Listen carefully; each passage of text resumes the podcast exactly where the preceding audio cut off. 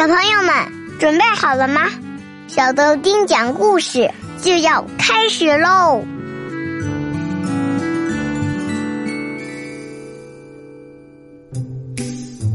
嗨，小豆丁来了，有没有想我呀？Hello，亲爱的宝贝儿，欢迎你收听小豆丁讲故事，我是豆丁爸爸。今天我们要讲的是神奇小老鼠系列故事。那个熟悉的动手小达人鼠小弟乔治又登场了。乔治啊，很喜欢做木工，他想造一架飞机，好去看看外面的世界。心灵手巧的他，很快就做好了座舱、机翼、操纵杆、螺旋桨。可是螺旋桨该怎么发动，飞机才能飞上天呢？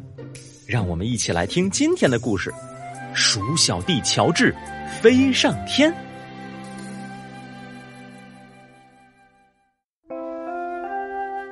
乔治悄悄来到他的工作间，这是一个很整洁的小洞，就在他家居住的树墩小屋底下。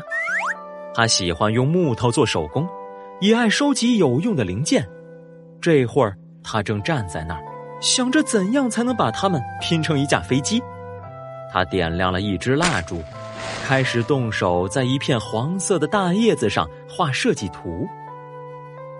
第二天一早。乔治又回到他的工作间，窗外，小鸟们叽叽喳喳的唱着歌，这真是一个让人充满希望的好日子。他找出可以用来做飞机的木料，但没有马上去锯它们，他要等到烤橡果的香气飘过来，因为这时妈妈已经起床忙着做早餐了。这时候再动手做，大家就不会被他干活的声音打扰了。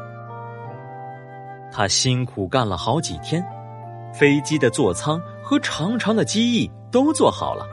现在，他要开动脑筋解决螺旋桨的问题。他倒是有个发卡，可以弯成螺旋桨的样子，但一定要像玩具上好发条那样，能够嗡嗡转动，才可以让飞机有足够的动力飞上天空。又过了四天。乔治已经装好了座舱里的小座位，又装好了能自如控制飞机升降的操纵杆，他甚至装上了喇叭，万一前面有鸟儿挡道，可以按喇叭把它们赶走。考虑到可能会有长途飞行，他还留出了可以让大家躺下睡觉的地方，就剩下要如何发动螺旋桨的问题了。可在现有的材料里，没有一样是合适的。乔治的大姐金银花想让乔治暂时忘掉如何发动螺旋桨的烦恼，建议大家去野餐。他们在篮子里装上坚果、浆果，还有好喝的橡果汁，就向河边出发了。他们边玩边吃，沿着河边一路蹦蹦跳跳。忽然。他们听见一阵打雷般的声音，全被吓了一跳，发现前面是两双很大的人脚。原来有两个人在河边野餐，玩的累了就睡着了，鼾声如雷。他们刚吃了奶酪和泡菜，泡菜瓶没有盖上瓶盖，斜斜的靠在一边。两个姐姐想悄悄溜过去，可就在这时。瓶子倒了下去，瓶口上原来用来封口的橡皮圈，正好套在乔治的小姐姐雏菊的耳朵上。其中一个人的脚动了动，传来一阵咳嗽声，吓得两个姐姐慌忙逃走了。